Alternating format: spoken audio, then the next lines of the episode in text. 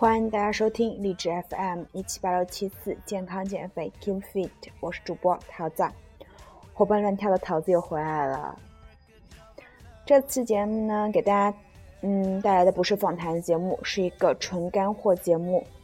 其实它是对于健身来说非常重要的一个饮食问题，就是什么是情绪性饮食，以及如何去应对情绪性饮食。那么就让我们开。起本次节目吧。那么首先呢，跟大家来说一下，呃，什么是叫做情绪性饮食？这篇文章呢，来自于赞健身微博公众号赞健身。我们进食未必是为了填饱肚子，也有可能是为了释放压力、寻找安慰。或者将食物作为一种奖励。惨的是，情绪化进食并不能解决人们情绪上的问题，且反而让人感觉更糟。毕竟，情绪化进食后，你的心病依旧，却还要因为暴饮暴食而自责。学习认识情绪化进食的诱因，是你将从食物中的枷锁中解决出来的首要任务。那么，首先是了解情绪化进食。如果你曾在饱腹的情况下还硬塞进甜点，或者在情绪不好时狂啃一份冰激凌，那么你经历过情绪化进食。情绪化进食呢，就是利用食物让你感觉更好，用食暖心而非果腹。时不时用食物醒神、自我嘉奖或庆祝未必是坏事，但是呢，当进食成为你主要的情绪应对机制，比如当你沮丧、愤怒、孤独、焦虑、疲倦或无聊。第一反应就是打开冰箱，那么你陷入了一种不健康的循环之中，以及你的负面情绪从不能被食物治愈。暴饮暴食呢，或许能让你当时感觉不错，但事后你会因摄入过多的热量而感到更低落，同时呢，还可能因为缺乏自制力和意志力而自责，甚至自厌，无限的否定自己。让问题变得越来越棘手的是，你越来越难以控制自己的体重。情绪以及进食，那么下面有几个问题可以去判断你是否是一个情绪化进食者，大家可以对话对号入座。第一个，当你感到焦虑时，是否会吃更多呢？第二，当你不饿或者饱的时候，是否会继续进食呢？第三，你是否为了感觉更好而进食，比如说安抚悲伤、愤怒、无聊、紧张等情绪？第四。你是否常用食物来奖励自己呢？第五，你是否常常吃撑？第六，食物是否能带给你安全感？你是否觉得食物是你的密友呢？第七，你是否对食物感到无力和失控呢？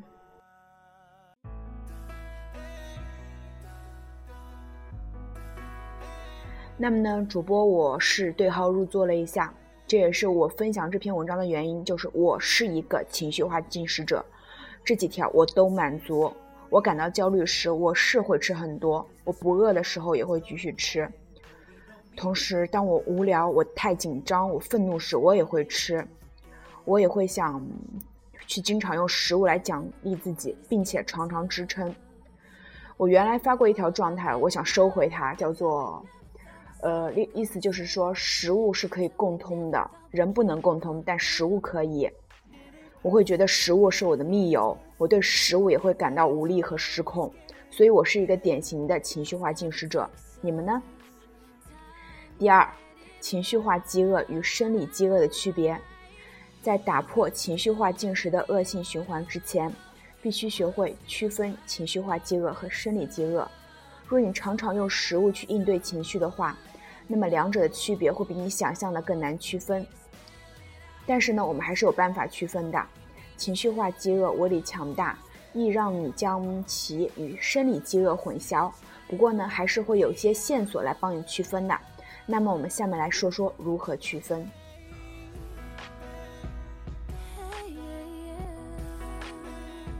那么我们下面来说一说。首先呢，第一个就是情绪化饥饿来的突然，它袭击你的瞬间会让你有难以忍受和迫不及待的欲望；而生理饥饿是缓缓而至的，也不会马上被满足。除非呢你是被饿了很久。第二呢，情绪化饥饿需要特定的食物来安抚。当你生理饥饿时，几乎吃啥都行，吃草都能满足。然而，情绪化饥饿则需要如芝士蛋糕、黄油曲奇、披萨等高热量食物来安抚。第三，情绪化饥饿常常会导致暴食。很多时候呢，你在没有意识到之前，一大袋薯片或者一桶冰激凌还没有被真正享用，就已经被吞下肚了。而当你生理饥饿时，你是会有意识知道自己吃了什么，在做什么，吃的东西是什么味道的。第四点呢，就是情绪化饥饿不会因为你吃饱而得到满足，你会想一直吃啊吃，吃撑甚至吃吐方休。而生理饥饿并不需要吃撑，胃获得满足后就足够了，你会自然停止。第五，情绪化饥饿在脑不在胃，与其说呢是你咕咕作响的胃在渴求食物，不如呢说是你的大脑在渴求食物。某种食物的味道、气味会萦绕在脑海。脑海里挥之不去，同时呢，情绪化饥饿常导致悔恨、内疚和羞耻。当你为满足生理饥饿而进食时，你不太可能会因为满足了自己的身体需求而羞愧。但是呢，当你进食后非常后悔，那么呢，你很有可能是自己也清楚你的进食并不是为了获取养分。那么，我们来总结一下情绪化饥饿和生理饥饿。呃，就是我们来总结一下，就是归类嘛。首先，我们说情绪化饥饿，它会来的突然，它需要立刻马上得到满足，它需要特定的食物来安抚，并且呢，情绪化饥饿并不满足于填饱肚子，它会让我们感到内疚、无力和羞愧。那么，我们再说一说生理饥饿。首先，生理饥饿缓缓而至，它不需要马上满足，它吃啥都行，它只要吃饱了就行。并且，生理饥饿在获得满足后不会给你带来负面情绪。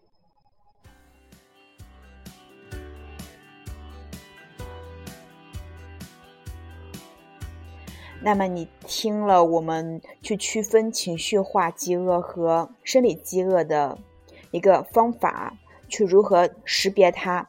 你现在可以对号入座一下，看看自己是否是情绪化进食。有则改之，无则加勉。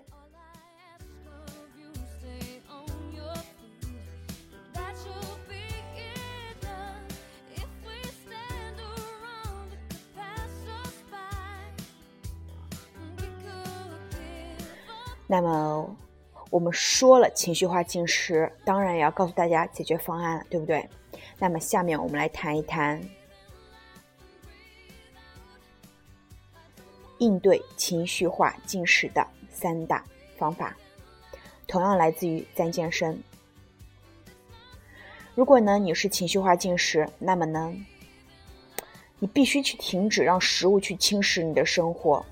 但是该如何停止呢？你会发现，如果你是情绪化进食，你心情不好，你就会去吃，吃完了你心情会更不好，然后你会继续去吃，然后你会发现你的工作、你的生活里面都是吃，你会感觉自己很无助，且自卑，且觉得自己任何事情都做不好。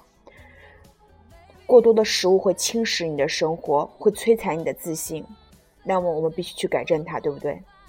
首先，第一，找到你的进食导火索。停止情绪化进食的第一步，即找到诱发这种行为的导火索。在何种境遇、场所以及情绪会让你向食物寻求安慰呢？但是记住的是，尽管大多情绪化进食都与负面情绪相关，然而呢，它也有可能被正面情绪触发，比如说自我奖励或者庆祝节日等。然后总结了一下情绪化进食的常见原因：压力。压力会导致高压荷尔蒙皮质醇，皮质醇呢会让你对高油、高糖、高盐食物异常渴望，毕竟它们可以给人一瞬间的愉悦感。同时，负面感情多，进食可以暂时的压抑着包括愤怒、恐惧、悲伤、焦虑等在内的负面情绪。所谓的用膨胀的胃去温暖受伤的心。第三，空虚、寂寞冷。无所事事时，亦将手伸向食品袋，用食物去增加食物的满足，生活的满足感。第四，儿时习惯，长辈通常会用冰激凌、肯德基、披萨作为孩子们进步的奖励，或是伤心时的鼓励。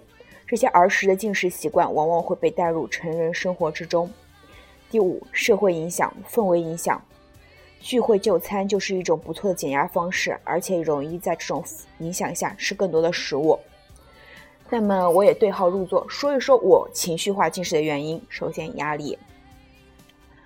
为了去成为一个全能的汉子，就会去做很多事，但是很多事情并不是努力的就会有结果的，很多时候都是徒劳的，并且呢，我这个人会比较不喜欢的就是别人欺骗我。我会去很真心的去对待别人，别人说什么我也都会相信。但是，一旦我发现我被他说没有说实话的话，我就会很难过，我就会去向食物寻求安慰。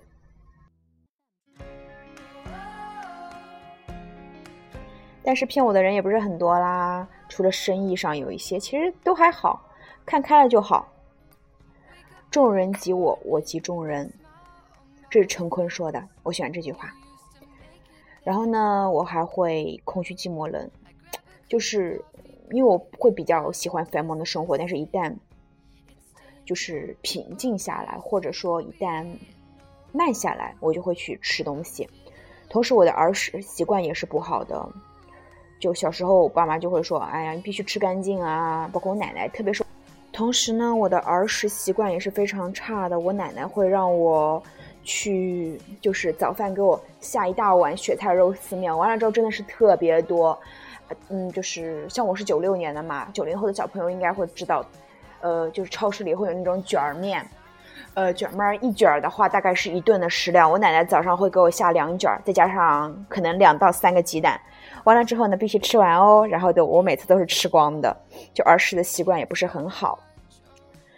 同时，社会影响对我来说也是很大的。我就特别会看别人最近流行吃什么，别人会去吃什么，也不是特别，但是会稍微留意一下。完了之后也会去吃。嗯，那么去如何解决它呢？首先找到了原因之后，那么会去写一本有关情绪化进食的日记。你可能在上述描述中找到了自己情绪化进食的导火索。但发现你情绪化进食规律最好的方式呢，就是写一本关于你的饮食和情绪的日记。每次你吃多或想暴饮暴食的时候，停下来想清楚到底是为啥引起了你的欲望。若你回头看看，常常会发现是某件让人沮丧的事情引起了情绪化进食。那么就记录下你吃了什么，想吃什么，什么事情让你沮丧，你吃之前是什么感受，吃的时候是什么感受。吃完之后是什么感受？一段时间后，你就会找到规律了。呃，就包括主播我自己的话，我现在在微博上有一个桃子的五十天减脂活动，大家可以去看一下。嗯，但是不要去效仿，因为今天第已经是第六天了吧？我有五天吃的还蛮多的，就根本就没有去，嗯，特别克制一下饮食，就还经常外食，感觉自己真的是嗯不太好。不过呢，慢慢来嘛。第二呢，就是找到其他应对各种情绪的方式。若你无法找到其他管理情绪的方式，你就无法长期控制你的饮食习惯。一些排解负面情绪的方法：第一是，若你感到抑郁或孤独，那就给让你感到舒适的朋友、亲人打电话，和宠物玩耍，整理真爱的照片和纪念品。同时呢，如果你感到焦虑，那么你就可以跟着喜欢的音乐去跳舞啊，然后去打打球啊，或者散散步啊。都是 OK 的。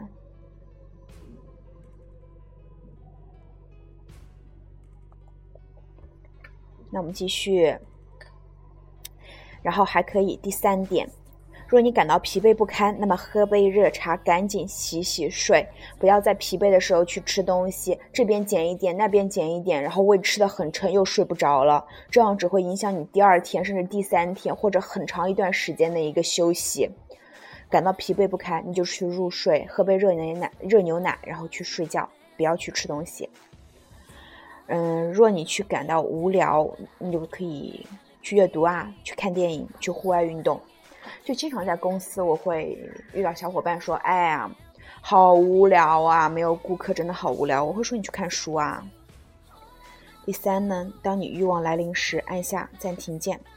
大多数情绪化进食者。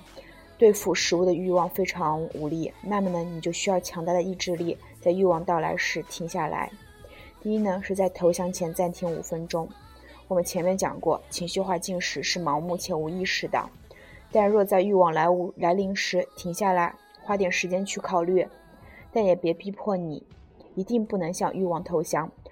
静止呢会导致更极端的诱惑，但是在情段中要想一想，现在的感觉是怎样的。就算你最后去大吃大喝了，也可以让你更好的去了解自己为什么去那么选择。那么下一次，这或许能帮助你做出不一样的反应。这一点的话，我在 BBC 的呃不对，不是 BBC，是是一个视频中也看到过，是一个女性的一个视频，然后具体叫什么我是忘记掉了。第二呢是学会接受自己的情绪，包括负面情绪。虽然你看上去是对食物无力，但其实核心呢，你是对在自己的情绪无力，只能通过食物来逃避。允许自己感受负面情绪，可能挺可怕。你也许会害怕这些情绪会像潘多拉的魔盒一样打开后无法关上。但真相是，当人们不再压抑自己的情绪时，即使是最痛苦、最困难的情绪也会逐渐缓解，不再占用我们的注意力。要做到这一点，你只需要学会。注意到自己的每时每刻的情绪变化，这样一来，你的生活会因接受自己的情绪而变得丰富。第三，养成健康的生活方式。当你健康强壮、身心放松、休息充分时，能更好地处理生活中的困难以及应变多变的情绪。运动、睡眠和其他的健康有益的是爱好能取代食物，陪伴你度过艰难时光。坚持适度锻炼，找时间。放松、减压，去社交，然后并且保证高质量的睡眠。所以呢，情绪化进食并不可怕，要去看看自己到底去应该怎样去面对它。它可能会持续很长一段时间，但是你却要去正视它，去好好对待它。好好对待自己的情绪，就是好好对待自己。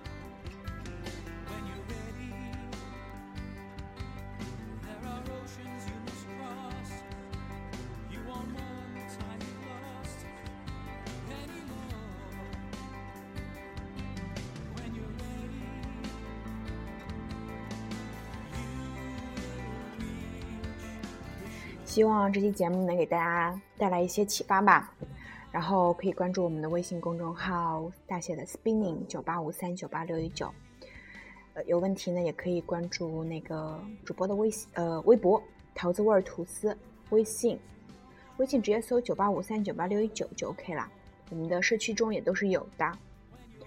呃，另外呢，其实主播最近有看一本书，叫做《你是浪子别博爱》，是我的男神李木泽写的。于是呢，我想在电台里添加一个环节，就是会经常分享一些这个书中的一些内容，然后我会去做单独的节目，大家可以在睡前听，我觉得是一种不错的体验。那么呢，我下面我也会去录一期这个节目，呃，这个节目呢是得到了我的男神李木泽的一个授权，他说呢只要注明出处就行了，所以呢。大家也可以去买到这本书，真的是因为喜欢所以推荐，绝对不收任何广告费用。因为我本身是喜欢旅行，那么李木泽呢，他是会让我后悔的一个男人。呃，老听众也会知道，说我去年的大概五月份、四月份还是五月份，我在上海参加了一个呃 LP Lonely Plant 的一个选拔活动，虽然最后是失败了。但是呢，我见到了李木泽，他当时在那儿去布置这个活动，去，呃，准备这个活动的时候，他我跟他去相独单独相处了很久，但是我却没有跟他说话，因为我觉得木泽逼格好高，好多说不到一起的。但是我现在发现，只要我进步，其实是可以说到一起的。嗯，我们可能都不算是很大众的人，都属于比较小众吧，但是呢，也是会有共鸣的。嗯，我很喜欢这本书，然后接下来会跟大家一起分享。如果说减脂的朋友可以在微博上关注我，桃子味儿吐司有个桃子的五十天减脂，我会好好坚持的。包括今天晚上我也准备去带一节单车课，虽然已经很久不带了，但是忽然就想带了。呃，同时我也在坚持一个六十天的一个晨起跑步计划。如果下雨，那就是在家里做 e s t e n a y 来代替它。也希望大家可跟我一起坚持下去，夏天就要来了，一起加油，好不好？